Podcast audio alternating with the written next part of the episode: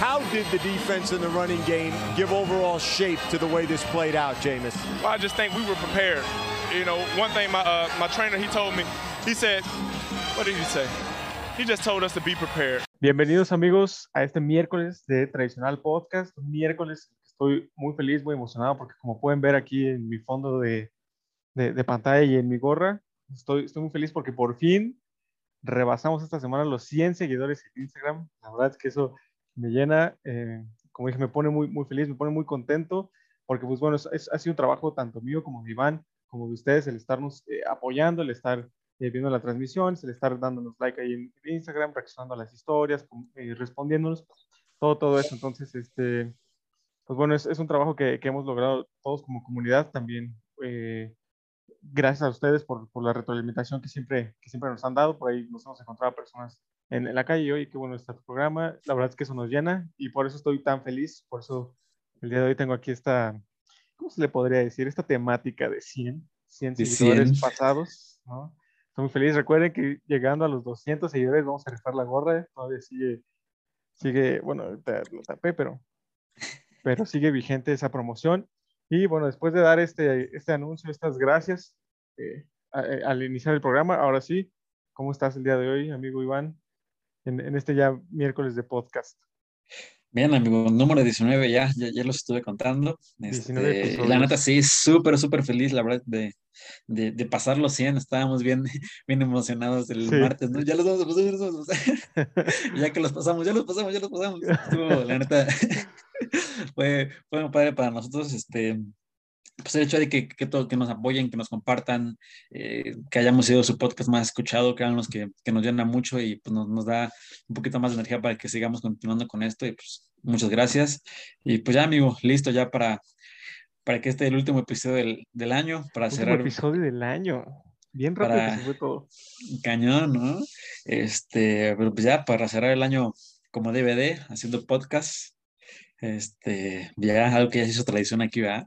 Eso sí, súper, súper sí, tradición. Oye, ahorita, ahorita que estamos platicando de esto, que nos pusimos un poquito ya de sentimentales, todavía me acuerdo la primera, el, el, día que te mandé el mensaje, fuera del aire, obviamente, y te dije, ¿qué onda? ¿Quieres hacer un podcast conmigo? Me dijiste, bájalo. Nuestras primeras transmisiones en Spotify, que ni siquiera nos veíamos a la cara porque, pues bueno, teníamos apagada la cámara por tema del internet, que se pueda cortar la, la, la, la, videollamada, entonces, este, también se ha ido mejorando, eh, gracias a ustedes el, el, el, dar este, este podcast, ¿no? Primero fue completamente Spotify, luego fue Twitch, luego ya metimos este, el vernos cara a cara, el interactuar con, nuestros, con nuestros seguidores, el, el crear las redes sociales, exacto, sí. el Instagram, que empezamos con cero seguidores y ahorita pues bueno, 100 seguidores, como pueden ver, sí estoy muy feliz, estamos muy felices aquí en Pasa Anotación, de verdad, muchas, muchas gracias. Eh, por, por, más de ya 100 seguidores en Instagram. Entonces, esperemos que siga creciendo esta comunidad, esperemos que les sigan gustando los podcasts. Y, este, pues bueno, sin más preámbulo, podemos empezar con el, con el episodio de hoy, que justamente una de nuestras escuchas, gracias a una de nuestras escuchas, Jimena, es, es el, la temática del, del, episodio de hoy. Nos dijo ahí en, en nuestras redes sociales, oigan, este, por favor, hablen de los premios del año, coach del año, jugador ofensivo del año, MVP, novato del año, todo, todo. Que sí, sí, ya se viene en este cierre de año. Y como ya hemos este, platicado de muchos equipos de cómo van a enfrentar la postemporada y los que ya se están eh, peleando el pick 1, entonces es, es, muy buen momento para, para que platiquemos de estos, de estos premios del año a falta de dos semanas en NFL.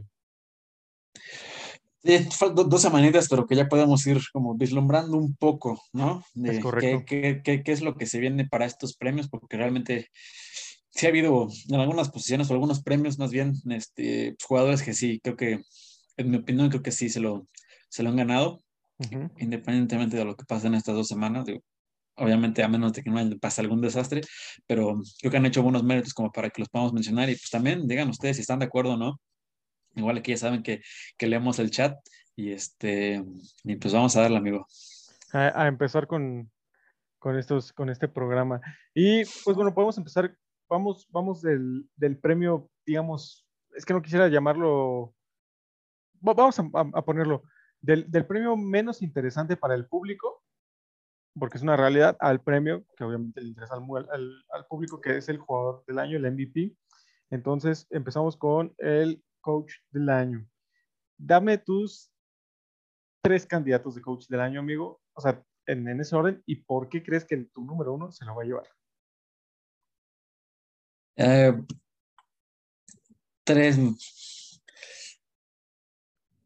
¿Lo puedo resumir en dos? Porque realmente Ah, mi. va- Vamos a ponerlo en dos, sí, sí, sí. Digo, No, si, quieres, si, si tú tienes tres, bien, es que yo la neta tengo dos. yo, también tengo dos. fue- Justamente el fue- tercero fue- muy forzado. Sí, sí, sí, sí. Vamos a dejarlo en este, dos. Me late. me no, late. sí, sí, sí. Este, tengo a Bill Belichick.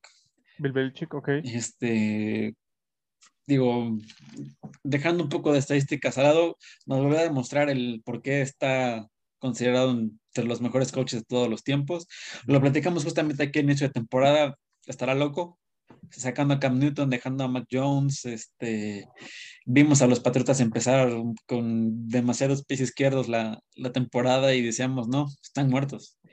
Y la verdad es que el día de hoy están en playoffs, seguramente van a estar en playoffs y pues, nos ha demostrado una vez más que solamente él puede sacar a jugadores del Walmart y ponerlos en la NFL. solamente él puede sacar a un niño en pañales de colegial y ponerlo Sí. en la NFL, ¿no? Entonces, ese mérito creo que no, no, no se puede dejar al lado. Pero ya viéndome un poquito más a los números, a las temporadas, a lo que ha hecho este año, eh, me gusta mucho Matt LaFleur, coach de los Green Bay Packers, que para mí va a ser el coach del año. Este, así que yéndome ahora un poquito atrás, las tres temporadas que lleva aquí en Green Bay, todas ha tenido su primera temporada 13-3, la segunda 13-3 y esta ya van en 12-3, todavía con dos jueguitos de dos, Sí, dos, dos juegos disputar, sí, sí. Exacto, ¿no? Tiene un récord de 38-9 en tres años, ¿no? Ahora sí que un poquito de esto de eso. Y sentándonos en este año, la verdad es que el equipo creo que ha sido muy consistente, salvo de las primeras semanas que todos nos, nos sacamos de una con ellos de qué onda, pero Sobre todo la primera. la primera semana, justamente, donde aquí lo pierden platicamos 38-3. también. Sí, sí. Pero la verdad es que el equipo ha sido muy, muy, muy constante.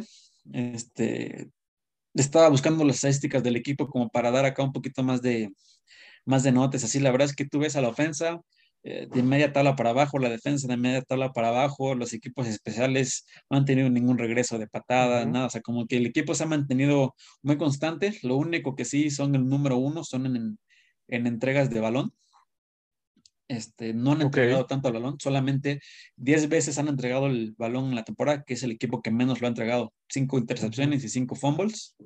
Y pues, yo creo que para mí ese ha sido el diferencial de, de Green Bay, ¿no? El ser lo más eficiente posible. Aparte de que pues, tienen al segundo mejor receptor ahorita, o a segundo o tercer mejor receptor en yardas, que es este Davante Adams. La Sí. verdad es que les ha dado muchísimo y.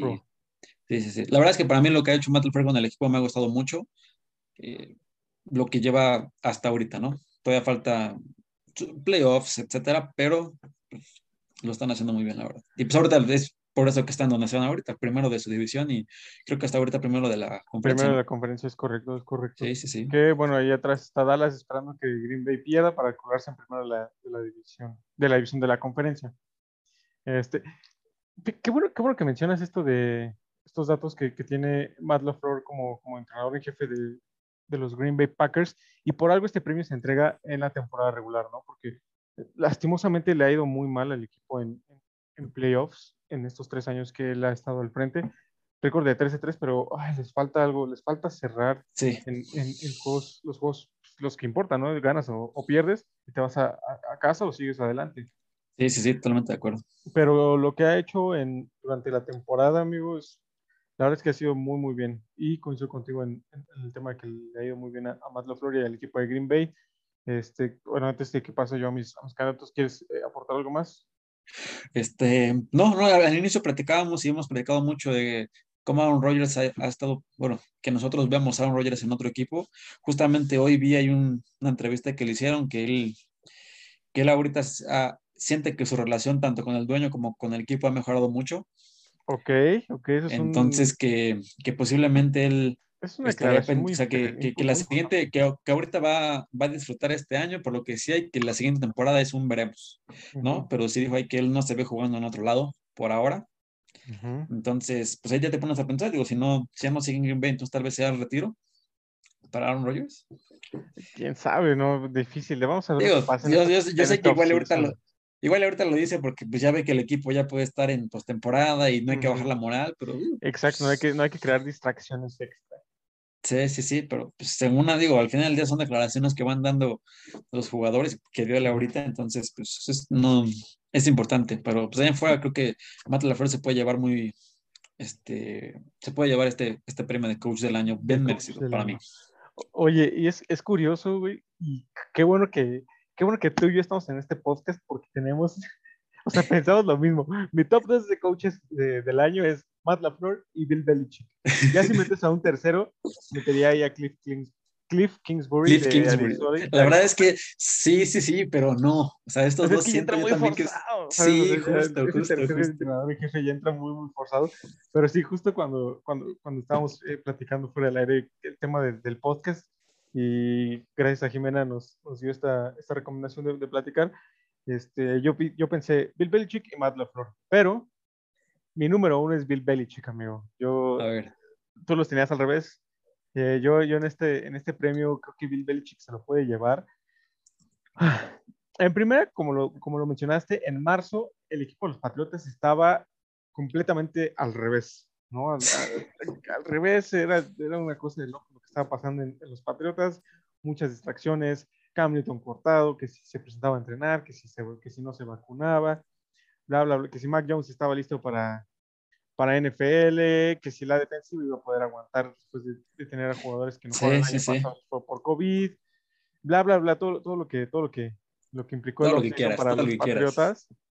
Pero últimamente, y a como ha ido transcurriendo la, la NFL y la temporada, los Patriotas, como lo mencionaste ahorita, traen un récord de 9-6, que muy probablemente los veremos en, en playoffs. Ay, si el juego este fin de semana contra los Bills los quitó el primer lugar de la, de la división, pero, pero ahí siguen, siguen en puesto de comodín, siguen en puesto de ganar la división, este, que ahorita no, no tengo el dato, pero al repartirse uno y uno el, el juego de, de Buffalo en su, dentro de su división, se van a tener que ir al récord de, también dentro de la división y a ver quién, quién, tiene, quién gana ese criterio de desempate, pero muy probablemente los vamos a ver en playoffs a los, a los Patriotas sin nada mm, extraordinario o, o malo puede, llegue a pasar, ¿no? O sea, de que pierdan sus dos últimos juegos, que se ve complicado porque esta semana van contra, contra Jacksonville y la siguiente semana enfrentan a, a Miami, entonces eh, complicado, ¿no? Que pueden este, perder ahí. Pero Bill Belichick ha hecho un trabajo muy, muy, muy importante en, en, los Patriotas. Se sabe que es de los mejores de la historia. Me atrevería a, a, ponerlo top 3 de la historia. Eh, y lo que puede hacer con este, con este roster, que, o sea, tú ves el roster y dices, o sea, ¿de dónde saca talento, no? Su corredor, su corredor titular es este Damien Harris, sí, corredor de Alabama, pero fue una segunda o tercera ronda. Tienes a un Ramondre Stevenson que fue undrafted. Tienes, eh, en, cuanto a receptores, pues, tienes a un Nelson Aguilar, tienes a un Akil Harry, que sí también fue su, primera ronda hace un par de años. Pero que son, son jugadores que, que, si tú los pones en otro equipo, serían tercer equipo, cuarto equipo, equipo de prácticas. ¿Estás, estás completamente de acuerdo? O simplemente tal vez no rendirán igual, ¿no? Exacto, exacto. Tiene, recuerdo mucho el ejemplo de Dan, Dani Amendola. Sí, sí, sí, sí. Cuando se fue altas expectativas a Miami, pero realmente en Miami no hizo nada. ¿Qué me dices de Kevin Hogan? Este jugador de la Cross, que llega a los Patriotas, sí. súper, súper jugadorazo, se va a los Patriotas y desapareció. O sea, realmente desapareció Kevin Hogan. Sí, sí, sí. Y la verdad es que la lista de jugadores que dejan los Patriotas y se van a otro lado, la verdad es que es pues, creo que solamente Tom Brady es como que el único que ha tenido como tanto éxito. después de los Pats, ¿no? Tanto éxito, igual o, más éxito, sí, tienes, razón en, eso. Entonces, yo le doy todo el mérito de, los Patriotas a Bill Belichick. El monje es el monje. Eh, la verdad es que, bueno, en un juego contra los Titanes, en, los juegos que ha, tenido últimamente, se ha visto bastante bien. La defensiva es una pieza clave. Él ha logrado eh, consolidar esa defensiva de jugadores, pues no, no tan reconocidos. Por ejemplo, antes de esta temporada, ¿tú conocías a JC Jackson? Este safety de los Patriotas es de lo mejor que hay, hoy, hay, hay hoy en día. Hoy en día. Y de hecho está en, la carrera por el, jugador defensivo del año. Entonces, por ahí, por ahí este, sabemos de, las, de lo que puede ser Bill Belichick con un roster tan, con no tanta profundidad como otros rosters, ¿no? Entonces, yo por ahí, si vamos en, en tema de mérito, de cómo, de cómo transformar un equipo, le daría el premio a Bill Belichick. Si nos vamos en cuanto a resultados, en cuanto a estadísticas, creo que Matt LaFleur sería el, candidato ideal, pero bueno, quiero, quiero creer que el comité va a ver todo el, trasfondo que, incluye un, reconstruir, hacer un equipo, moldear un equipo y ponerlo donde está, ¿no? Sí, sí, sí. Y ya ahorita, hablando, ahorita que ya hablando de los Pats, en lo personal se me hace un equipo súper peligroso para playoffs porque realmente no tienen nada que perder. ¿No? Desde inicio de temporada, como que todos sabían que era su temporada de reconstrucción y realmente ahorita ya superaron las expectativas.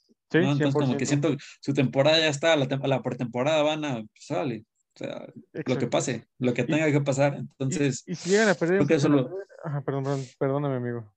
No, no, justamente lo que vas a decir, si llegan a perder en postemporada, pues está bien, llegaron a postemporada, hicieron la chamba. Exacto, exacto, exacto. si llegan a perder en postemporada. Exacto, ¿no? Y si ganan, todavía más a su favor, así que, wow. Entonces, este, realmente sí. Este, yo me voy un poquito más con Matt LaFleur por el tema del récord, por el tema de lo que es, pero no le puedo quitar el mérito a Bill Belichick de todo lo que ha estado haciendo la neta. Sí, es correcto. Cualquiera de los dos se lo puede llevar y no, no me enojaría. No, pasa nada. O sea, tampoco te enojas con Bill Belichick porque sabes que es el monje, ¿no? O sea, sí odias a sus patriotas, odias a, la organización, pero pues es que es el monje. O sea, sí es un coach del que puedes aprenderle mucho y se sabe que todo el mundo lo admira en NFL, ¿no? lamentablemente para nosotros pues, vienen otros 10 años de estar viendo a los Patriotas peleando por el Super Bowl, ¿no? O sea, ya nos, nos, hablamos un año. El año pasado fue increíble, ¿no? Ya, ya estábamos empezando a dar a los Chiefs. Sí. bueno, yo sí los odio. bueno, te... pero, pero equipo, sí, tienes razón. Equipo irrelevante por 50 años. Pero de pronto ganan un partido y ya son la dinastía, ¿no? Pero bueno. Así, así es esto, ¿no? veamos cómo, cómo sigue el transcurso de la NFL. Pero bueno, ahí está el candidato de Iván, eh, Matt, Matt, LaFleur, mi candidato Bill Belichick. Ah, ¿sabes qué estaría bueno? Vamos a poner una encuesta de este, de este head coach. A ver qué opina el público, si Matt LaFleur o si Bill Belichick, ¿no? Buenísimo. Ahí lo ponemos en Instagram para ver quiénes votan. Este, ahora pasamos a los novatos ofensivos y defensivos del año. La verdad es que este premio también va a estar interesante. También tenemos a los mismos dos candidatos. Ya sé. Es que, chat, ahí este, tanto Iván como yo platicamos siempre antes de hacer el programa. Estamos ahí unos este, media hora, 20 minutos antes para platicar qué es lo que vamos a decir, cómo, cómo vamos a estar esto y esto. También para no llegar tan, tan en blanco al, al programa. Y justo dimos nuestros candidatos de entrenador jefe, nuestros candidatos de, todos, todos, todos. ah, no puedo creerlo. sí, sí, sí. Pero a ver, amigo, eh, comienza con tus novatos ofensivos del año. Tu top. ¿Ofensivo? Ofensivo. y, tu y, y, quién lo gana y por qué? Ok, ok. Para mí, el primero, Jamar Chase. Ajá.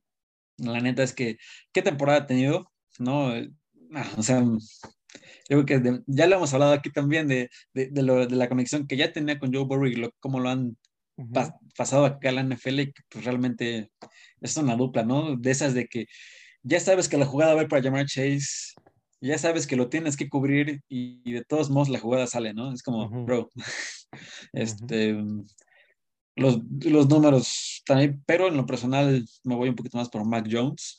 Ok. Justamente por todo esto que, que hablamos que hablamos de, de, él, ¿no? Ha tenido muy buenos partidos, ¿no? Lo hablaste del de Tennessee, no, no me encanta, pero la neta es que qué, partid qué partidas aventó, este, llevando a su equipo a playoffs en su primera temporada, este, ya rompiendo varios récords ahí en Nueva Inglaterra, ¿no? Entonces, en lo personal, sí me gusta mucho Mac Jones y pues más por, el, por lo justo lo que acabamos de comentar, realmente todo, todo lo que le puede dar al equipo de aquí en cara a los playoffs, o sea, ya es ganancia. Entonces, este, sí, sí, yo, para mí, Mac Jones es el, es el novato ofensivo del año. El novato ofensivo del año, Mac Jones para Iván. Muy bien, amigo. Ahí te va mi top 2 de novatos ofensivos. Para sorpresa de todos, Jamar Chase y Mac Jones también son los míos. este, digo, esa, esa, carrera de novato ofensivo está entre ellos dos. La verdad es que no hay, no hay alguien que se acerque a lo que están haciendo estos dos jugadores. Mac Jones por su lado llevando a una franquicia de los Patriotas a sus épocas de gloria ya en, desde el día, desde el año uno.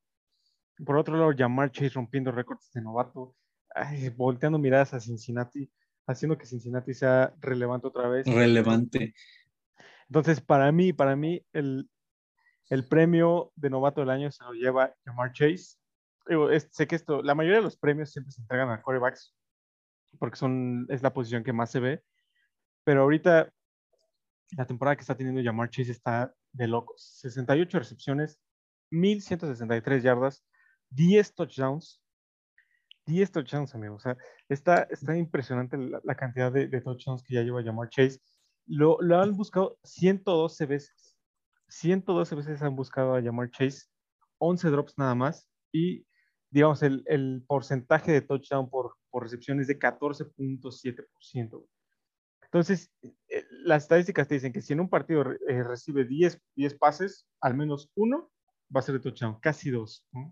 Ya si, nos vamos un poquito más, más elevado, pues obviamente se eleva el, el número de, de, este ratio. Pero de cada 10 recepciones que tiene en un partido, uno es touchdown. Eh, impresionante lo que hace llamar Chase. Sobre todo también por el tema de que en pretemporada, pues tuvo los cinco targets que tuvo fueron cinco drops, ¿no? Entonces la gente decía, oye, ¿cómo, gastas tu primera ronda en llamar Chase? Un pick dos. Este, tenías que haber seleccionado tal, a, otro jugador. Pero ahorita Jamar Chase está probando que valió la pena seleccionarlo en ese, en ese momento en el. Sí, sí, sí. Digo, para, para que te des un poquito más, o sea, Jamar Chase está empatado con Davante Adams con 10 touchdowns. Sí. ¿No? O sea, en el número 3 está empatado con Davante Adams. Este, yardas recibidas es el número 7 de toda la liga. Y esto, yardas por recepción es el número 2 en la liga, con 17.1.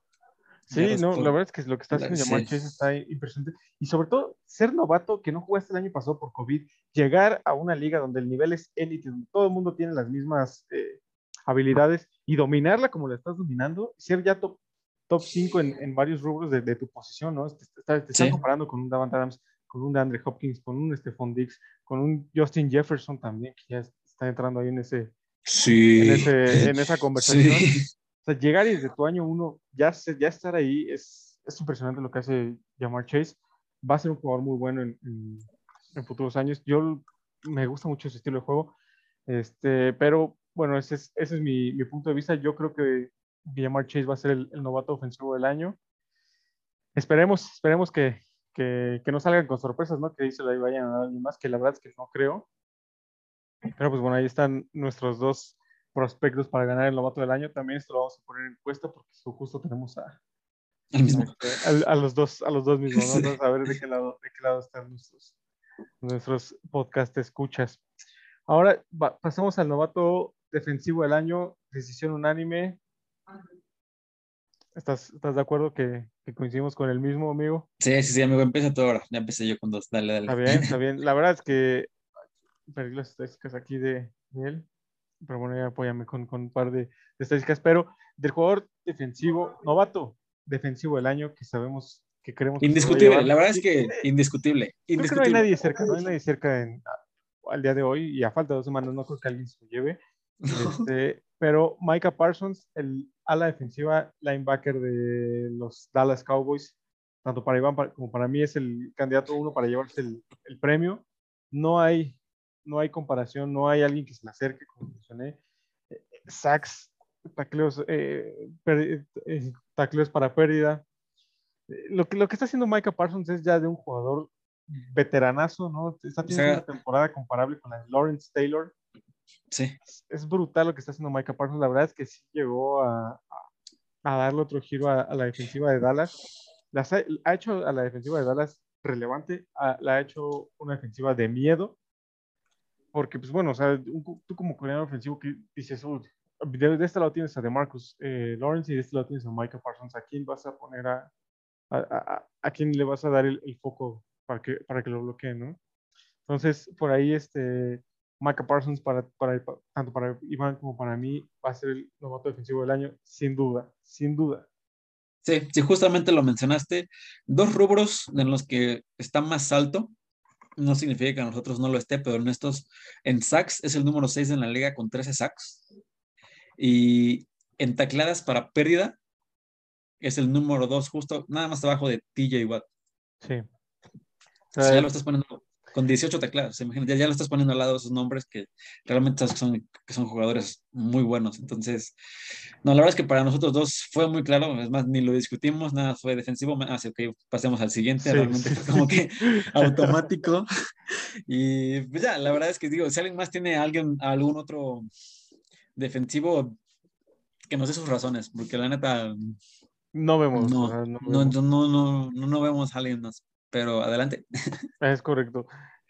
También lo vamos a poner en, modo de historia, por ahí Micah Parsons u otro, y que nos sí, sí, sí. por qué otro.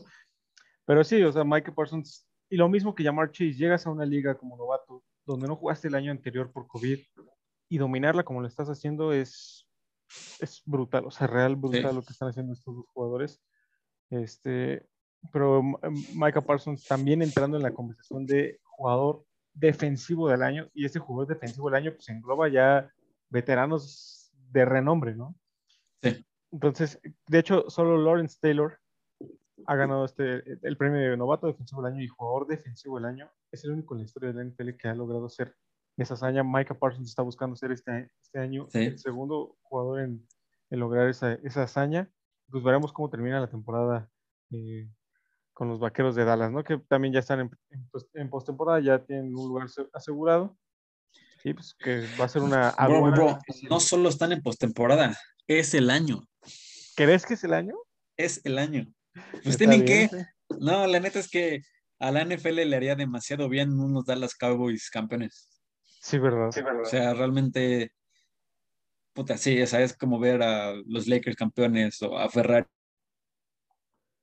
Ahí, ahí te ganar algo, son equipos emblemáticos de sus deportes. Entonces, tener a unos buenos vaqueros de Dallas le hace muy bien al fútbol americano en general. Eso sí, eso sí, amigos, eso sí. Y además, ya vimos que este año es el año de las de la ruptura de las sequías, ahí tanto Cruz Azul como Atlas rompieron sus sequías. Entonces, este. No nos lo pidieron, por aquí estamos, Liga MX, papá. Hay un crossover con hablando de pelotas. Nuestro, escucha Sergio. Sí, hablando de pelotas, amigo. Y está en el chat, presente en el chat. Ahí hacemos un, un este, una mención hacia ese podcast hablando de pelotas. Saludos a Pablo Tenorio. Pablito, gracias por estar aquí en el, programa de hoy. Y bueno, antes de, ya, nos, nos, fuimos ahí hablando mucho, pero para, para Kalin Swan opina que el coach del año debe ser Matt LaFleur. Y bueno, de eso estoy hablando. ya, ya dando, dando estos, este, no sé quién es Nax 15, pero qué bueno que te uniste al chat, Nax. Bro, Oli. oye, oye, pero espera, antes de, pasar a lo siguiente, que ya que estamos hablando de coaches, tus redes están de luto, amigo. Bueno, realmente Oh, cierto, olvidé, olvidé empezar. No sé cómo, no sé cómo se nos pudo. Es que, ¿sabes que Estábamos tan enfocados en nuestros 100 seguidores, en la felicidad que tenemos. Sí. Saludos desde. saludos desde, Madness, amigo. Saluditos también, este. Por ahí un, un crossover con, con NFL Madness, otro podcast. Amigos. Escúchenlos. Este año es el de los Titans. Según Pablo. Calabro, Calabro. Yo no creo, pero bueno. Saludos, Jafet. Qué bueno, qué bueno, qué bueno que están uniéndose. La neta sí, amigos. Programa, no está chido que nos saluden, saludos, amigos. Y también saludarlos aquí en el programa. Este, pero es que estamos tan felices celebrando a nuestros 100 seguidores, que se nos fue por completo la noticia de John Madden por ahí. Y la neta, era, era el momento para cuando estábamos hablando de los coaches. Sí, sí, sí, se nos fue. Pero bueno, comercial rápido, regresando a los coaches, falleció John Madden, así que pues, todos hemos jugado literalmente Madden en, este, en el Xbox, en el PlayStation, pues es el nombre de él, él hizo el juego, fue coach de los Riders, locutor de, ¿qué CBS? Sí. Sí, sí, sí, por CBS, entonces, la verdad es que una eminencia en todo lo que es el fútbol americano y pues, falleció apenas antier, ayer. Antier, antier, falleció. No, ayer, ayer en la mañana. Sí. Bueno, algunas palabras que nos quieras decir, era fue causa de los Riders, entonces. Pues mira, la verdad es que sí, como, como aficionado a los Riders sí duele bastante porque bueno, es el coach, eh, el coach que más victorias ha conseguido con los Raiders, el coach con mejor porcentaje de, de, este, de, victorias contra, contra, derrotas, nos dio supertazones, muy querido en la, en la organización, por ahí eh, la imagen emblemática donde lo sacan en, en hombros y John Madden así con los brazos hacia arriba, muy al estilo película de Rudy. Eh, tú lo mencionaste, uno de los mejores en la historia, uno de los mejores en hacer las cosas que, que él hizo. Triste, sí, sí, sí, sí, es triste.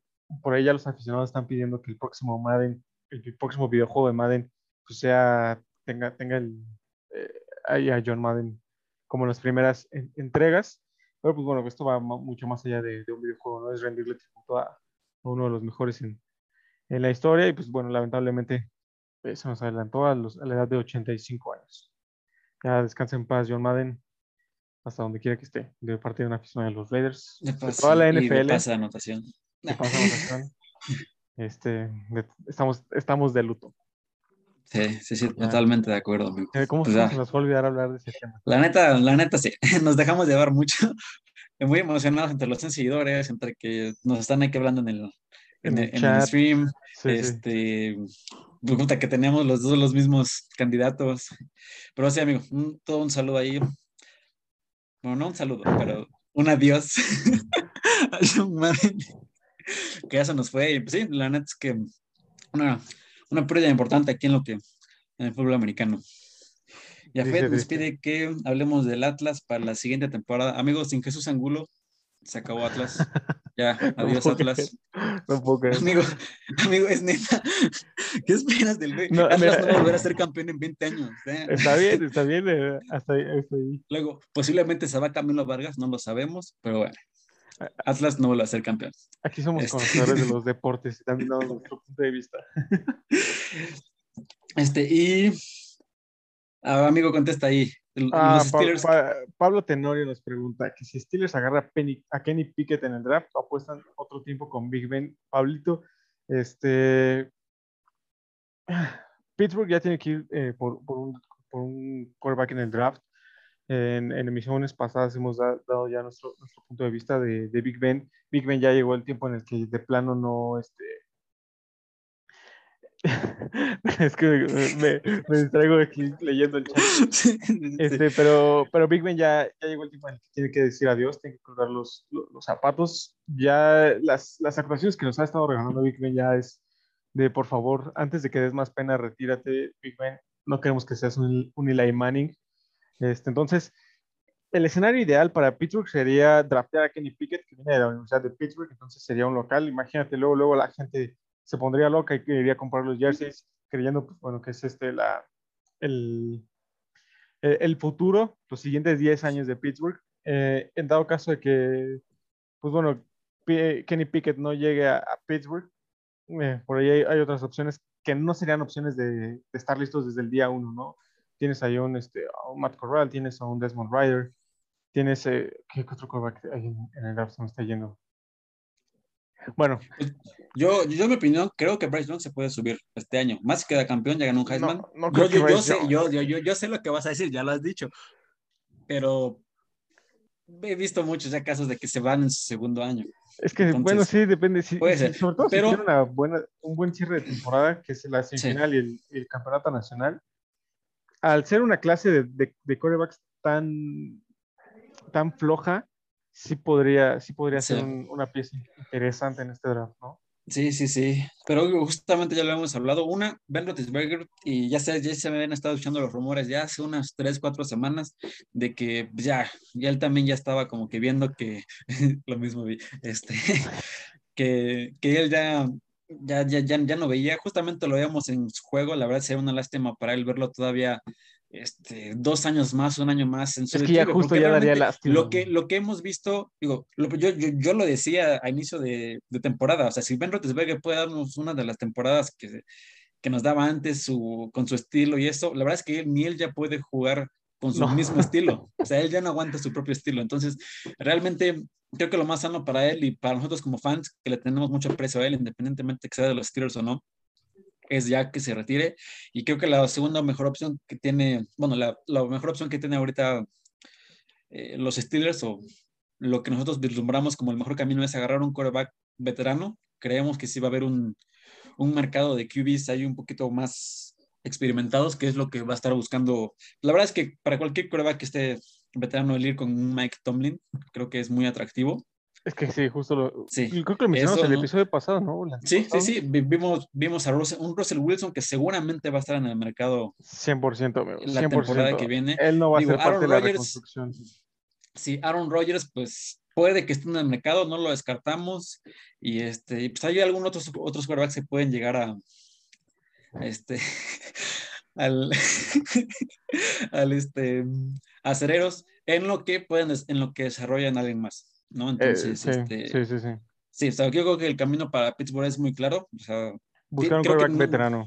no tienen mal equipo, creo No. que con un quarterback veterano y pueden llegar a hacer algo bien. Alguien, imagínate que llegue un Russell Wilson a Pittsburgh, la verdad Sí, es que no. Me vuelvo loco con las posibilidades. todo Aparte, vuelve, es loco. y es que aparte a Russell Wilson todavía le quedan años, lo que eso Sí. te da tiempo perfecto para desarrollar a alguien. Exacto. Entonces, exacto. a veces sería como que la fórmula, así, lo mejor que le puede pasar a los aceleros. Pero sí, en lo personal, Ben ya nos, ya, ya nos la fórmula correcta para, para los aceleros. Ellos lo saben. Creo Él que lo él sabe también lo también, sabe. Él lo sabe. Entonces, Tú sabes que lo pues sabes. ya, ¿no? Todo, todo, todo un respeto. Y de hecho, hablando de Ben Roethlisberger, pues la última transmisión de John Madden fue el Super Bowl de aceleros contra Arizona. Cardenales. Uh, mira, nada más, por cierto. mira nada más cómo se juntan todas las cosas aquí en Pase. Esa, esa recepción de San Antonio Holmes. para, para la historia, para ir Neta. nuestros aficionados a, a los aceros siempre lo van a recordar. Pero sí, amigo, coincido completamente contigo. Eh, Pablito, eh, por ahí, si, si escuchan nuestros episodios pasados, justo tocamos este tema de, de Big Ben, donde, como Marino dijo, el mejor escenario sería ir por un quarterback veterano y desarrollar uno que, que tomen en el draft. O, pues bien, a- arriesgarse a tomar a alguien en el draft, ¿no?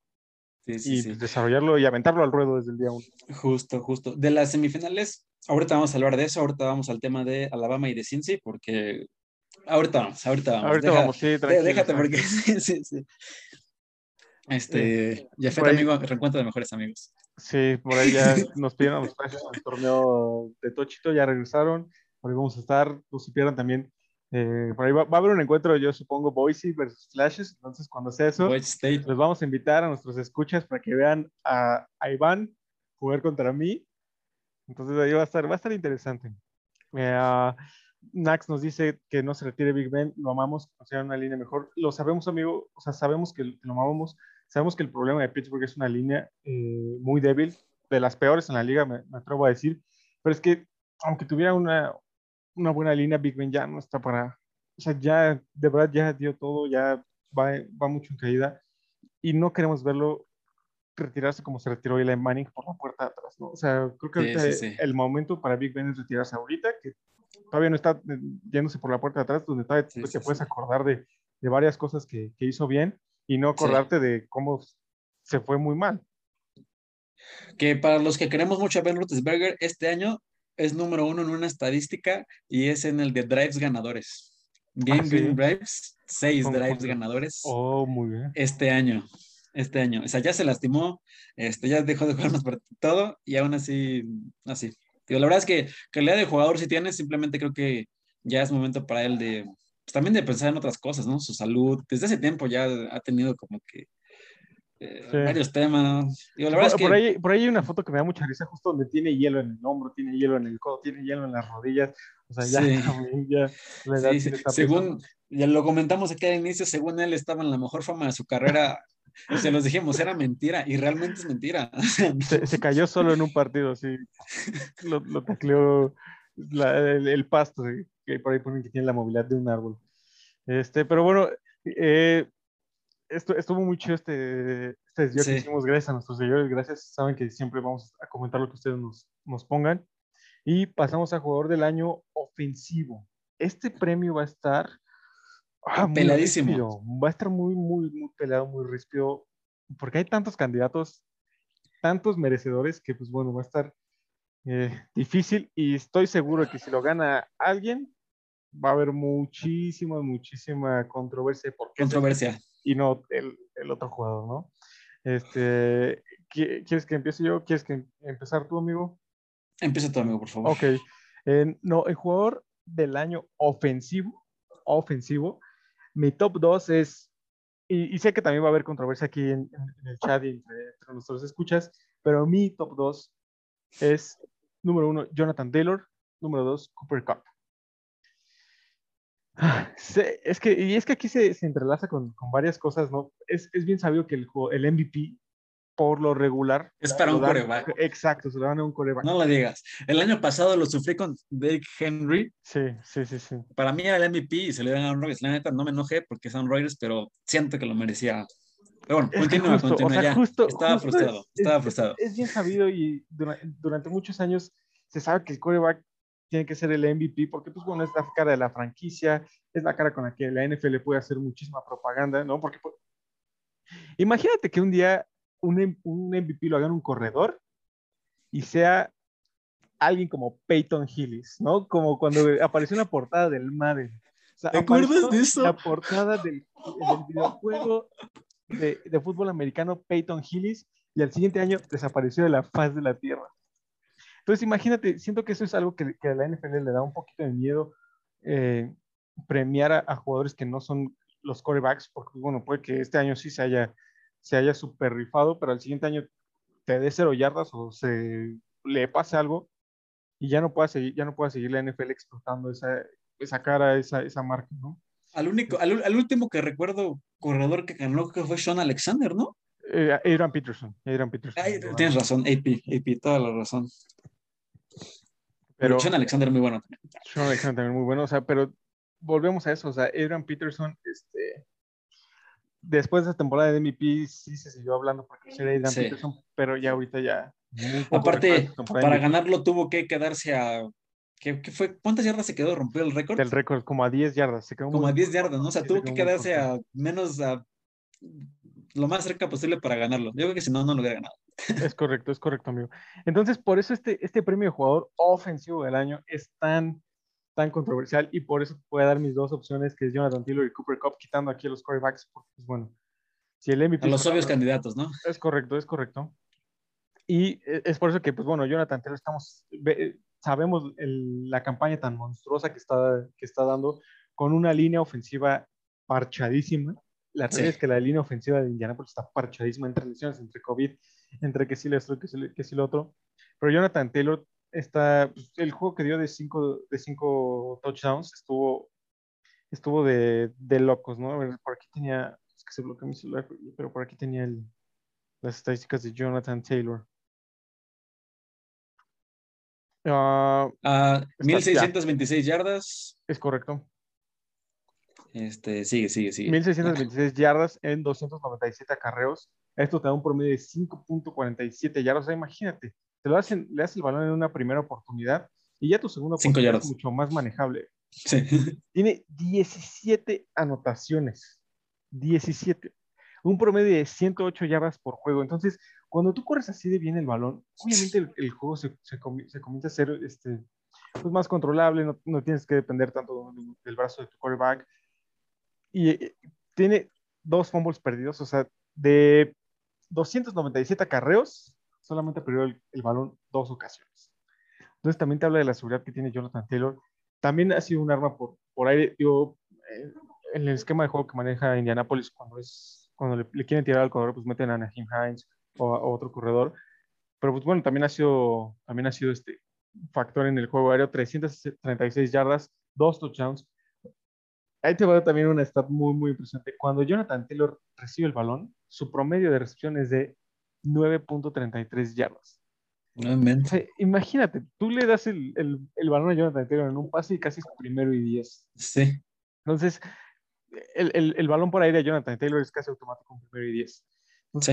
por eso es, es este eh, que, que, yo creo que, que, que, Indianapolis se podría llevar este premio de jugador ofensivo del año. Bueno, Indianapolis, Jonathan Taylor de Indianapolis podría llevar este, este premio a jugador ofensivo del año, porque pues también le ha quitado mucha responsabilidad a Carson Wentz, es la realidad. O Carson Wentz, por el jugador que es, por el que ya tuvo un MVP, porque él llegó, a las Águilas a una temporada ganadora donde él no ganó el Supertazón, pero bueno, los dejó en, camino a. Sí. La gente está muy enfocada en Carson Wentz y está muy enfocada en a ver, a ver cuándo se equivoca, a ver cuándo entrega el balón, a ver cuándo se rompe. Entonces, quitarle esa presión a, a Carson Wentz es, este, es muy bueno para, pues, tanto para el equipo como para, para la afición. Entonces, yo siento que por ahí le podrían dar el, el, jugador ofensivo al año a, a Jonathan Taylor. Y el otro eh, candidato que yo tengo es Cooper Cup de los Rams, que también está teniendo una temporada enorme. Eh, sí, dices, Enorme. O sea, va a pasar las 2.000 yardas aéreas. Lo va a pasar, estoy seguro. Sí, tiene que, no nos pueden dejar así. Muy pocos jugadores han pasado la barrera de 2.000 yardas por aire. O sea, muy pocos. Tendrías que irte al Salón de la Fama para ver quiénes son los que, los que lo han hecho. 132 recepciones, 1.734 yardas, promedio de 13.14 yardas por recepción. Sea, tú le pones el balón a Cooper Cup y es un primero y 10 automático. 14 anotaciones, 115 yardas por juego. Y ahí te va también otra, otra, este, otra, estadística muy, muy buena. Lo han buscado 177 veces, de las cuales, eh, ha completado 132 y de las cuales solo ha tenido 8 drops. 8 drops te habla de unas manos súper, súper seguras que tiene. Automático. Sí, sí, sí, sí, sí. O sea, y imagínate tenerle esa, esa, confianza de que tu receptor, donde le pongas el balón, lo va a agarrar y va a ser primero y 10. O sea, 100%. 100%. Entonces, Cooper Cup, Cooper Cup ha sido el estandarte. Bien, ay, otro dato que también me, me encanta de Cooper Cup. Tuvo una lesión de ligamento cruzado anterior, estuvo fuera de circulación. Regresar y hacer casi 2.000 yardas también es, es, una, es, es, un logro admirable, ¿no? Entonces, creo que, creo que los Rams tienen ahí a su receptor del futuro, que no lo desperdicien. Y pues bueno, esos son mis dos eh, candidatos a jugadores ofensivos del año, que pues bueno, si lo gana un quarterback, pues, sabemos que es el, eh, un, premio obvio, pero pues bueno, ellos dos están también en la, en la conversación. Claro. ya, ya, ya, ya que me extendí un, un poquito, ¿quiénes son tus dos jugadores ofensivos del año? O tres. Son los, son los mismos. La verdad es que este, a mí Jonathan Taylor me gusta muchísimo. Todas las estadísticas que ya viste y la importancia que ha tenido el equipo ha sido brutal. Y creo que este partido en, en específico contra los Raiders de esta semana va a ser todavía más brutal porque Carson Wentz está fuera. Sí. Por, fuera entre con asterisco, porque ahí la NFL está pensando en reducir el tiempo de cuarentena para los jugadores no vacunados a cinco días. Entonces, pues bueno, veremos qué pasa. Pero bueno, siga, amigo. En todo caso, que no esté Carson Wentz, pues tiene que rifarse. Tiene que, creo que va a tener que ganar un poquito más con el equipo. Y este, ya, pero realmente, eh, en todas las técnicas que puede estar un corredor, está en número uno, a excepción de, de yardas por partido, que tiene 108 y Derek Henry sigue siendo el número uno, increíblemente, ¿no? Lleva la mitad de la temporada lastimado, pero ahí sigue, pero no, la verdad es que este, totalmente merecido para Jonathan Taylor, me gustaría ponerlo en igual en un premio de MVP, pero ya sabemos, como, como dijiste, es un premio para corebacks. Este, tendría que hacer algo sumamente excepcional como para poder llevarse el MVP. Pero tendría que hacer otro juego de cuatro touchdowns. Sí, sí, sí. Y, sí, pero bueno, la verdad es que creo, creo que mi número uno es Jonathan Taylor, sí. Y más también por lo que ha significado para su equipo, el peso que a, donde los ha llevado hasta, hasta ahorita. este, en lo personal, no veía a otro equipo con, a, otro jugador con tanto talento en, o no veo a otros jugadores con tanto talento, con tanto talento en, en, en Indianapolis, perdón. Entonces creo que él ha llevado ese estandarte muy bien. Este, pues Cooper Cup también, la verdad es que cuando te pones a ver lista su estadística de las yardas que tiene, 1700, el número 2, que Justin Jefferson, tiene 1400 yardas. Sí, o sea, son 300 yardas de diferencia en las que hay entre el número 1 y el Son prácticamente tres juegos.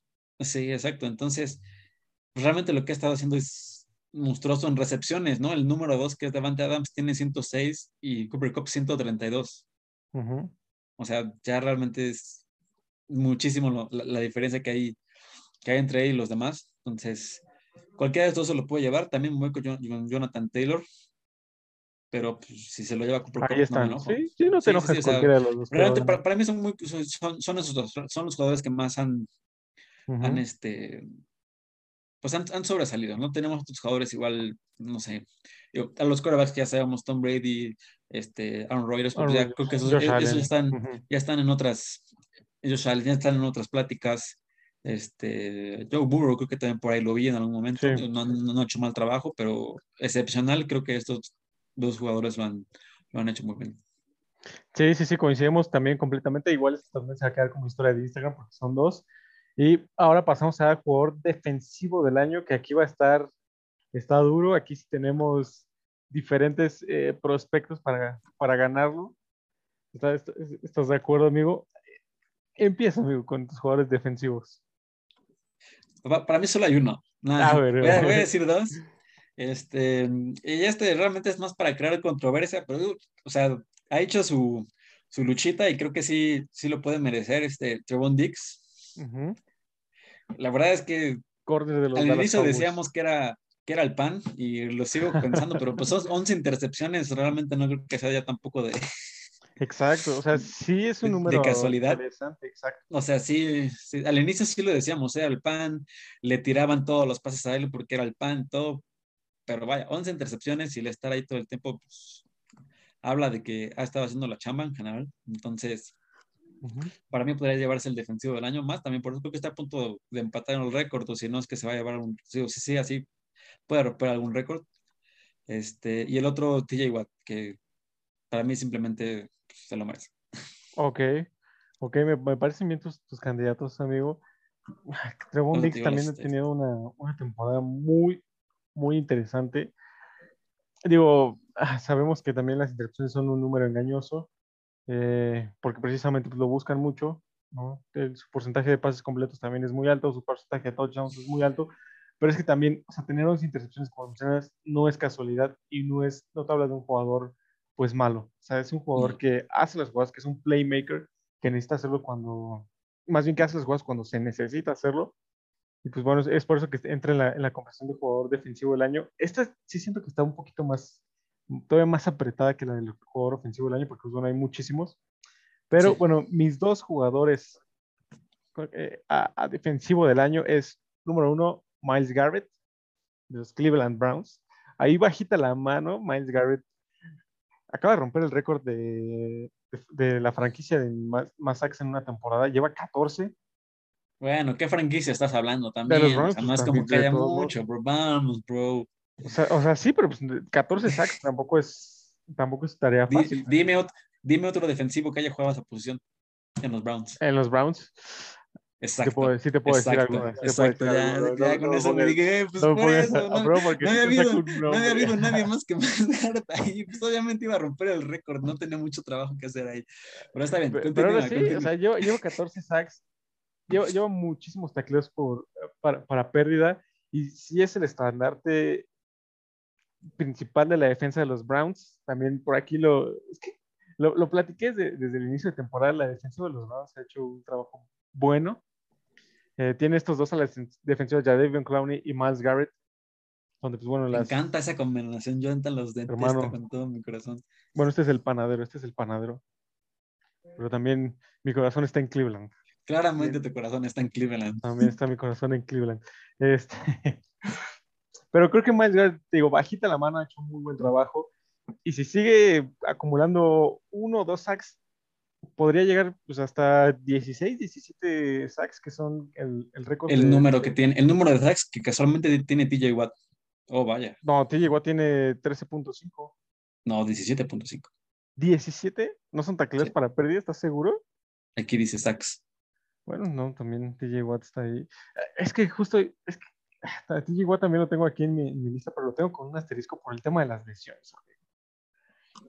O sea, si no estuviera, pues, si no lesionada, con más razones. No, no, no. Pero estar lesionado y todavía estar haciendo eso. Pero es que un, jugador del año tiene que ser alguien que esté presente y que sea, o sea, que esté, que haga diferencia en su equipo. O sea, no. Porque si, si a esas vamos, ¿por qué no lo gana el, premio mejor corredor Derrick Henry? Sea, tiene. tiene eh, Jonathan Taylor y eso lo llevan todas las estadísticas. Solamente en una sigue siendo el pues, mejor.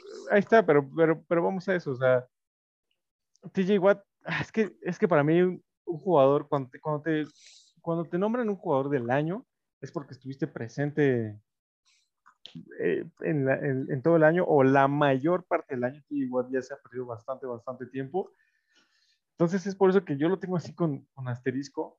O sea, sé que es un, una pieza muy, muy importante para, para Pittsburgh, pero es que sí, el tema de sus lesiones a mí me causa mucho conflicto. Entonces, yo por eso se lo daría a Miles Garrett y en la tercera posición también tengo a Tramon Diggs, tengo, tengo que admitirlo. Es que en la tercera posición tengo ah, empatado a Tramon Diggs con Micah Parsons. O sea, lo que están haciendo los dos para la defensiva de Dallas es, es brutal. O sea, vamos a tener que buscar nuestros datos. ¿Cuántos equipos habían tenido un jugador con más de 10 sacks y con más de 10 intercepciones, o sea, dos jugadores pues, pero uno con, con más de 10 sacks y uno con más de 10 intercepciones, habrá, habrá, que, habrá que revisar esos, esos datos, pero entonces, ahí, defensivo es un poquito más complicado, ¿no? Sí, influye muchos factores. La verdad es que, influye muchos factores, porque por ejemplo, cuando lo ganó Aaron Donald no tenía muchos sacks. No, o sea, tenía más, más sacks TJ Watt, pero pues bueno, ahí Aaron Donald le dieron más por, por los stops, por las, este, por las presiones al quarterback. O sea, ahí sí influyen todavía muchos, muchos más factores que todavía no logro comprender. Justo como lo mencionas, creo que, mm, digo, deja tu equipo temporadas. No recuerdo cuándo fue la última vez que tuvimos a un corner con 11 temporadas, o no, a un back defensivo con 11, con 11 intercepciones, con 11 temporadas. este, con 11 intercepciones. Este, cuando tuvimos a tantos tantas personas con más de 15 sacks. Sí, eso también, eso también. entonces, la verdad que es un premio muy, muy... Entonces, ya, ya, ya empiezas a, a, ver, ¿no? A ver, también, este, hay, hay muchísimas más estadísticas que nos podemos llegar a meter y pues, la verdad es que nada más nos vamos a seguir dando vueltas. Yo, yo lo resumiría para mí, Trevon Dix, este, TJ Watt y, y ya, ellos dos, pero tú ahí quieres meter a... Yo, yo voy a, meter a tres. Miles tu favorito. Miles favorito, pues hazlo, está bien. Miles Garrett. Así, así como te, te, encantaba Jamal Adams. me encanta Jamal Adams todavía. ¿Eh? Así, tienen las mismas intercepciones que Vince Wilfork. No, ya lo rebasó, ya lo rebasó. Está retirado. Era un tackle defensivo. Estaba gordito, parecía espera. Y todavía tiene, tenía las mismas intercepciones que un safety. Eh, sí, sí, sí, pero ya también te platiqué en otro episodio porque Jamal Adams es diferente, es un, es un safety que usan en la caja, pero bueno. Es súper diferente, es un safety que... no intercepta nada más. Pues no, no necesita interceptar para ser bueno, está ahí en la caja, te ha hecho muchos tacleos, pero bueno, no vamos a entrar en esa discusión porque ya la tuvimos, ya la tuvimos. Pero entonces, das para recapitular, tus jugadores defensivos, TJ Watt y Tremont Diggs, los míos, Miles Garrett, TJ Watt y Tremont Diggs. No, Trevon Dix y TJ Watt, por favor. Ok, Trevon Dix y TJ Watt. Para mí, más grande TJ Watt y Trevon Dix. Ahí están. Aunque sí estaría padrísimo ver a Micah Parsons. Sí, sí, sí, sí. La verdad es que sería historia. Una historia que no hemos vivido, ¿estás de acuerdo? Y ni la mayoría de nuestros de nuestros escuchas y ni de aquí del chat han visto esa historia. Pues tal vez tal vez Kalin Swan sí, pero tal vez, tal vez sí, tal vez él sí vio a, Lawrence Taylor que ganó esa, esos ese premio doble. Pero bueno, ahora sí pasamos al MVP. MVP, MVP. MVP. Candidatos a MVP, ahí también está un poquito más, más complicado porque, pues bueno, como lo mencionamos, este... o sea, está, está, complicado y no, ¿sabes? Porque... Es que la NFL lo hace complicado. Sí, o sea, sí y no, porque realmente yo, en, en mi opinión, pude haber puesto también a Jonathan Taylor y a Cooper Cup como candidatos al MVP, pero como dijimos, es un, es un, es un premio de QBs a menos de que algún otro haga algo totalmente excepcional. Entonces, pues realmente para mí se, se, define otra vez en dos personas, en que dos jugadores que han, que, han hecho exactamente, este, no sé, pero que han, que han hecho cosas muy buenas esta temporada y siguen haciendo. Entonces. ¿Y quiénes son esas dos personas? Este, mm, Aaron Rodgers y Tom Brady. Sí, también para mí. digo, Tom Brady a su edad sigue teniendo 4.580 yardas por pase, siendo el número uno de la liga. 632 eh, pases lanzados, 422 completos. Oye, completar 422 pases, No, manches, güey. el, más, el más cercano Imagínate, chécate esto, o sea, el más cercano es Justin Herbert con 387, y ya si te pones a comparar, literalmente Tom Brady creo que es el quarterback más viejo de la NFL, y Justin Herbert, si no el más joven, de los más jóvenes. De, sí, sí, sí, sí, 100%. Imagínate el nivel al que está jugando ahorita Tom Brady, está oh, cañón. 37 pases de anotación, este... La verdad es que lo está haciendo muy bien. Sí, sí, sí. O sea, también está teniendo una temporada de MVP. La realidad es que si nos vamos a números, sí, sí está teniendo una temporada de MVP. O sea, no solo es porque Aston Brady está jugando bien. No, o sea, si ves los, números, sí es un. O sea, sí lo está, lo está haciendo bien. Como, como, tú, como tú lo mencionaste. Ah, te faltó mencionar que solo tiene 11 intercepciones. Nada más. O sea, no, o sea, no, es, no es mucho. Y el, el promedio de yardas por pase son 7.24 también te pone en una situación muy cómoda en, un primer y diez, en un segundo y diez. Te pone en una situación muy, muy cómoda. Oye, y algo, algo que, que me, que, me da mucha risa es que creo que es la mejor temporada de Tom Brady corriendo el balón.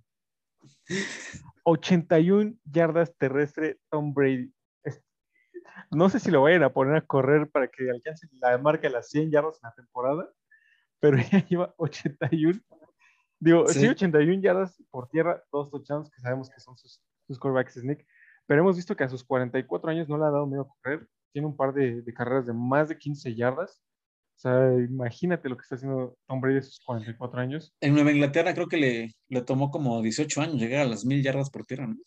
Sí, no, le fue, Horrible, horrible. horrible.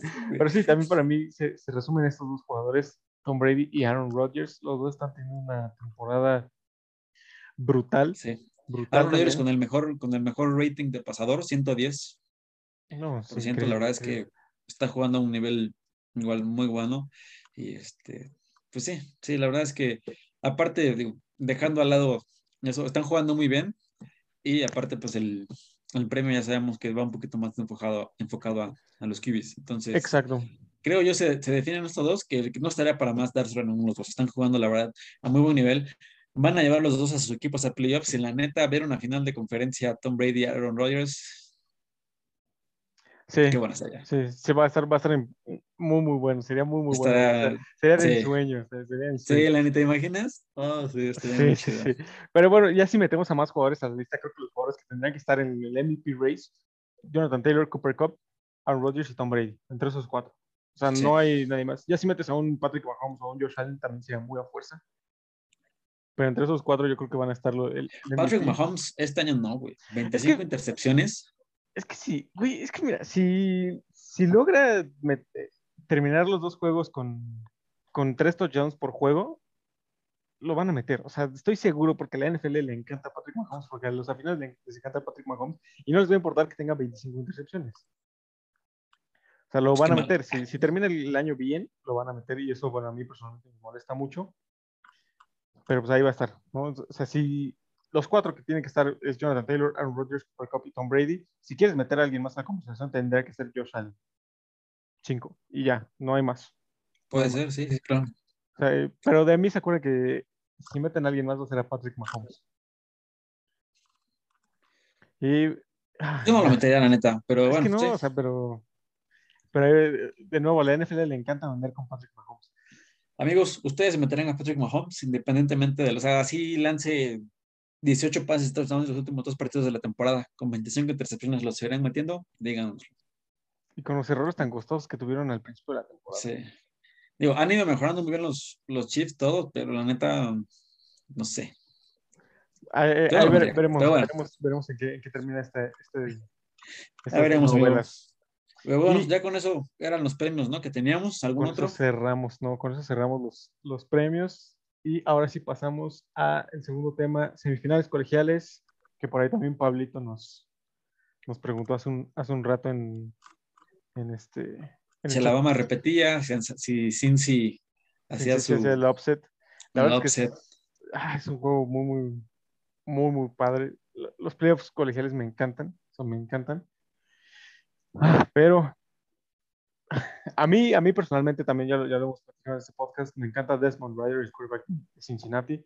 Me encanta lo que está haciendo Cincinnati en esta temporada, pero no creo que le alcance para un Alabama tan fuerte. O sea, Alabama jugó con Georgia, ahí demostró que sí sigue siendo el Alabama de siempre, el Alabama que domina, el Alabama que no quita el, el pie del pedal. Entonces, le va a costar un poquito de trabajo a, Cincinnati, que si bien es de las mejores defensivas por tierra, estoy seguro que no se ha enfrentado a una, a una ofensiva tan potente como lo es la de, la de Bama. Y Cincinnati el año pasado, uno de sus fuertes fue que fue top 20 en, sacks.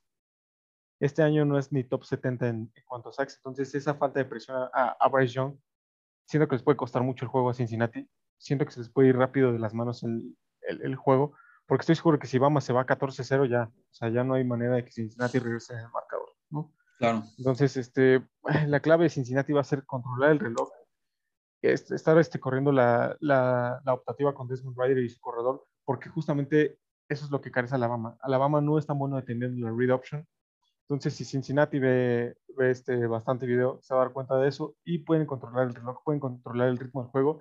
Y pues bueno, irse con ofensivas largas que terminen en 7 puntos, porque también si sacas 3 puntos contra Bama, pues no te va a servir de nada. O sea, no te va a servir de nada, ¿estás de acuerdo? Porque Bama te puede anotar en una jugada. Aunque les va a faltar John Mechie, tienen otros reclutas 5 estrellas atrás. Sí. Digo que no conocemos, pero ahí están. Exacto, que justamente puede ser el día que, en que salgan. Entonces, eh, por el bien del college football, yo esperaría que Cincinnati dé un buen partido, pero pues, la verdad es que no creo que le alcance para dar el offset a, a, Alabama. Alabama, sí, claro. Este, y bueno, antes de terminar, siento que aquí un punto muy, muy importante es que si, si Cincinnati pierde con este récord de 13-0 y si pierde feo, o sea, estamos hablando de por más de tres touchdowns, sí. la NCAA jamás, jamás, jamás, jamás, jamás va a voltear otra vez a ver a, equipos que no sean del top 5.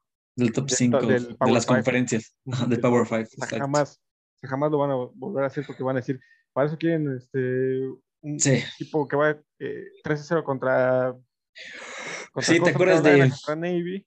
¿Te acuerdas hace unos años de UCF? UCF Central, Florida, ¿no? Que se en el estado de Florida ya son campeones de, de ese año, no me acuerdo qué año fue. 2008, 2018 me parece. 2018, porque quedaron invictos y que no, no los consideraron para los playoffs justamente. Es que no les iba a alcanzar.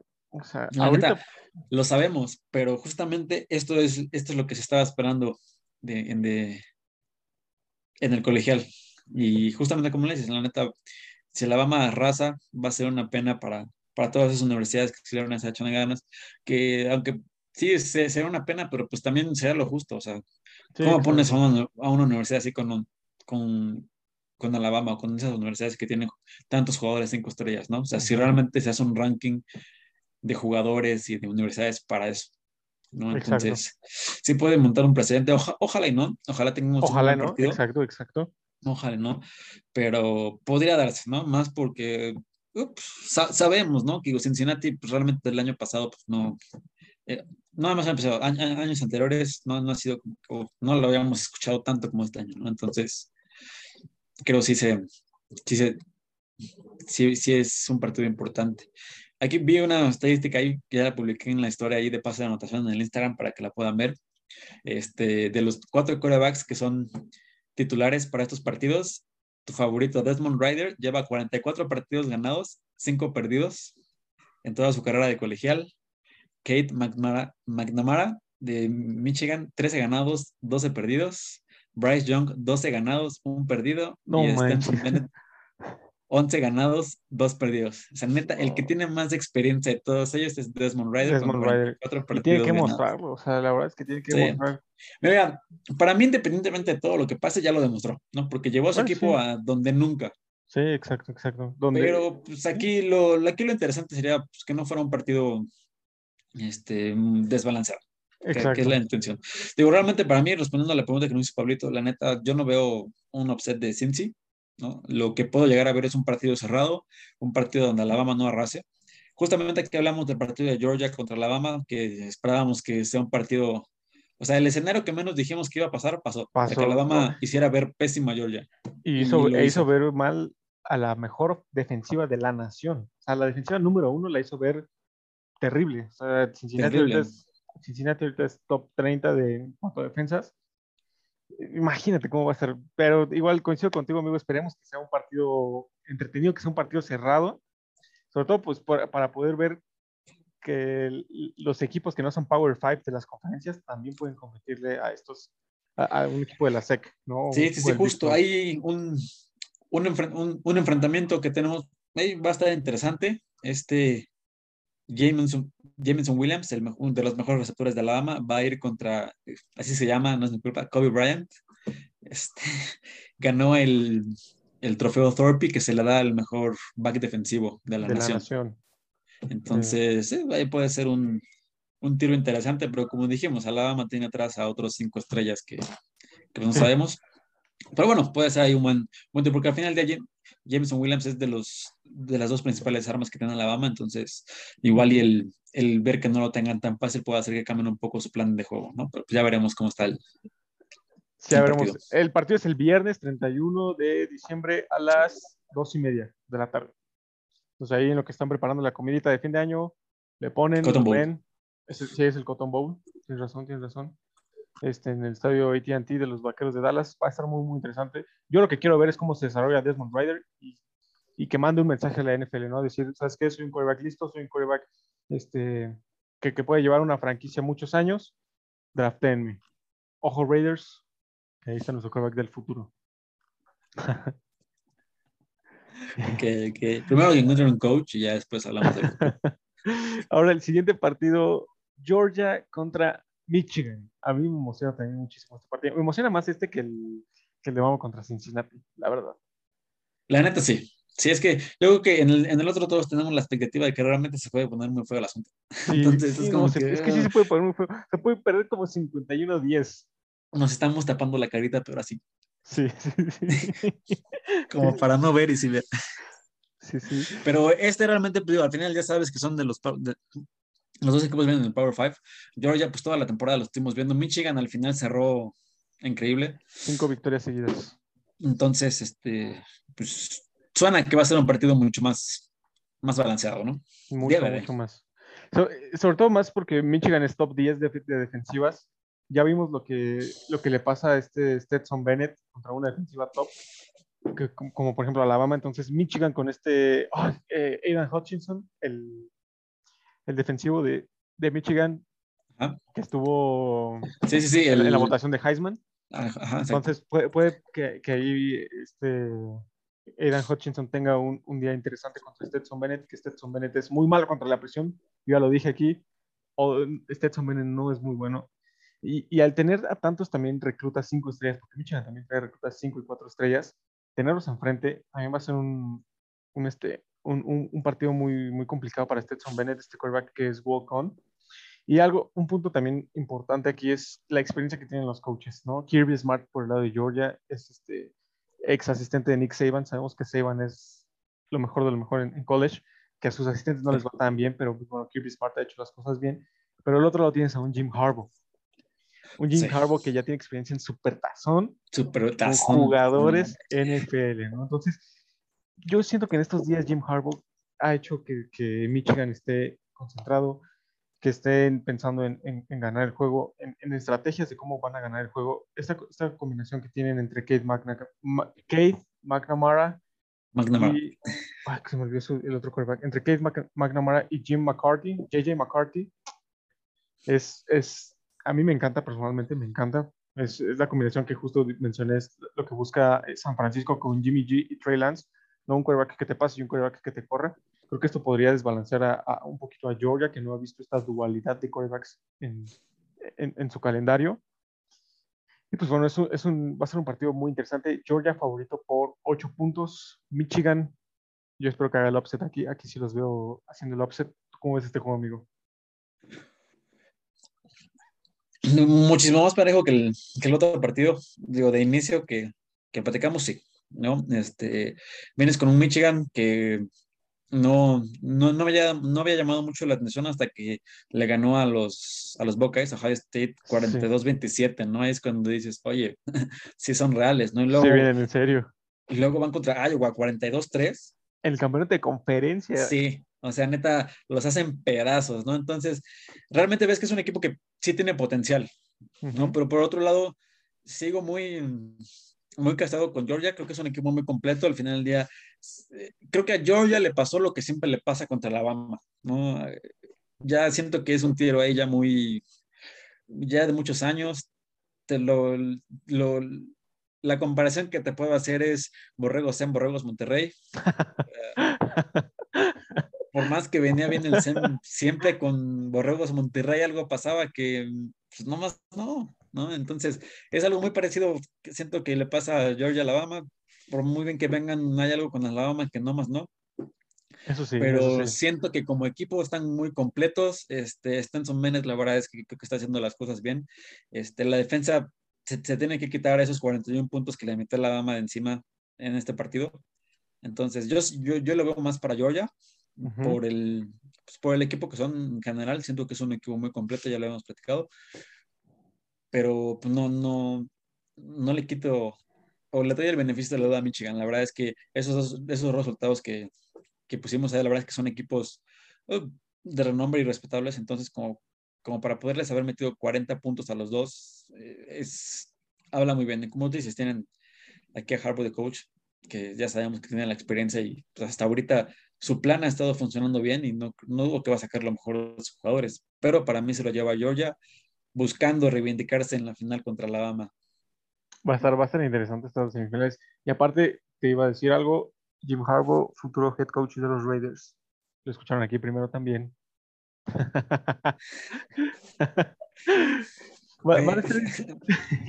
Está bien, está bien, está bien. Mira, si yo, fuera, si yo fuera Mark Davis, en cuanto Jim Harbaugh gane esta final, le echaré una llamada. hermano, ¿quieres dejar Michigan por coachar NFL? Órale. Pero a ver, a ver, cómo, a ver cómo les va. La verdad es que van a ser partidos muy, muy buenos. Este también merece el 31 de diciembre, el viernes, 6.30 pm, ya un poquito más centraditos a la hora de la cena, también para que lo estén viendo. Eh, me encanta esta época colegial, la verdad, me encanta, me encanta.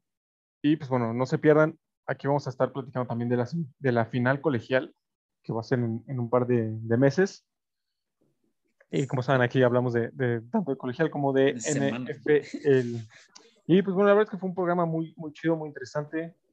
100 seguidores, muchas gracias. Muchas gracias a todos los que estuvieron en el chat preguntándonos, este, cambiando de tema y todo eso.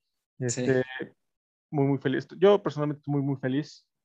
100 seguidores tuvimos una buena respuesta ahorita en el, en el chat, en la transmisión. ¿Algo que quieras agregar, amigo, antes de terminar el programa? No, no, la verdad, muy buen programa. Otra vez nos, alargamos. Al inicio estaba diciendo, va a ser un programa muy corto otra vez. no, mejor ya no hablamos nada, porque sí, luego son muy largos. Y sí, resultó que, sea, que, que, fue muy largo, pero no, la verdad, súper bien. Me gustó mucho aquí eh, la dinámica que tenemos con ustedes, de que estén aquí preguntándonos, ¿no? Ya saben que aquí metemos Liga MX y hacemos de todo. Este, Este, no, la verdad, muy contento. Muchas gracias por los seguidores. Este, recuerden que tenemos ahí, cuando lleguemos a los 200, se llevan una gorrita, algún afortunado. Este, pues, bueno, la verdad es muchas gracias por acompañarnos hoy, acompañarnos en los 19 programas que llevamos aquí. De, 19. De, del, del, programa. Y pues ya, feliz año nuevo a todos, porque ya se nos el 2021, amigo. El, el, siguiente, el, siguiente, el siguiente episodio ya va a ser en el próximo año. Justo. Y este, también muchas gracias. Aquí ya hablamos de Liga MX, pero para Liga MX, vean el chat que regrese hablando de pelotas, por favor. Necesitamos ese, ese podcast también, nuestro amigo Sergio, que nos hable más de, de, todos los deportes. Pero pues, pues, nada más, no nada más que agregar. Feliz año, pasen bien, cenen mucho, disfruten mucho. Nos vemos el siguiente año. Nos vemos el siguiente año, que lo pasen muy bien, todos felices fiestas y nos andamos viendo. Dix defensivo del año. Dix, defensivo del año ALV. Pero bueno, ya. Sí, sí, sí. Saludos como se de finalizar, pero adiós, amigos. Es que si no, vamos a seguir aquí platicando y todo. Pero ya, adiós, amigos. Nos vemos el siguiente año. How's 35? Man, they all suck, man. Come on, you, you, this me. This no, me. I just want to know, how's 35?